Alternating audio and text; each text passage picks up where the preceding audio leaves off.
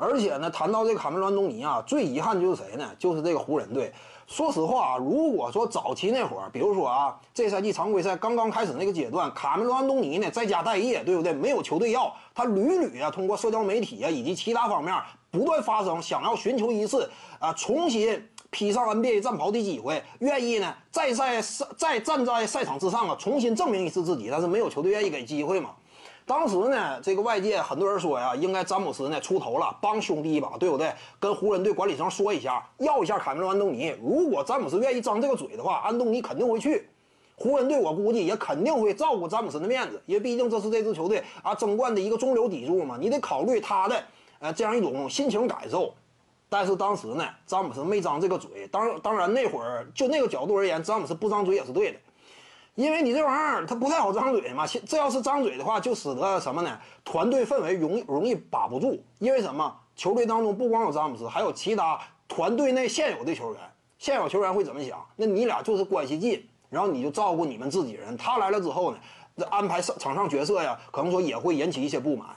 外界的舆论这块也会给詹姆斯更大压力，因为当时呢，詹姆斯本身呢，就是在操作这块，他可能说呢，呃，被外界有诟病的一点呢，就是手伸的比较长。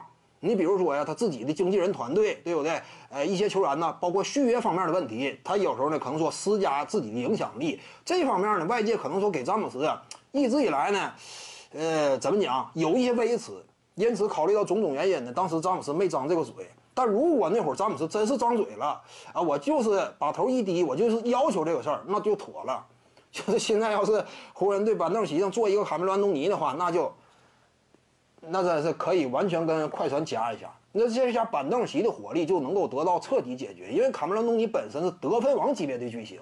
现在别看我老了，但是打到季后赛，尤其安东尼现在的职业生涯阶段，一旦全神贯注的话，他的火力的爆发能力。超过快船队任何一个替补席，呃，火力点，什么哈雷尔、路易威廉姆斯，真说跟全神贯注、玩了命的安东尼比的话，关键时刻你恐怕都会更加信赖安东尼一些。尤其现在这个阶段嘛，职业态度越来越端正，所以呢，这点非常可惜呀。湖人队真说早期那会儿一百多万、两百来万就能拿下安东尼呀，但是很遗憾他没有做嘛。这下就，目前来看，就是湖人跟快船呢，就是整体阵容仍然存在明显差距。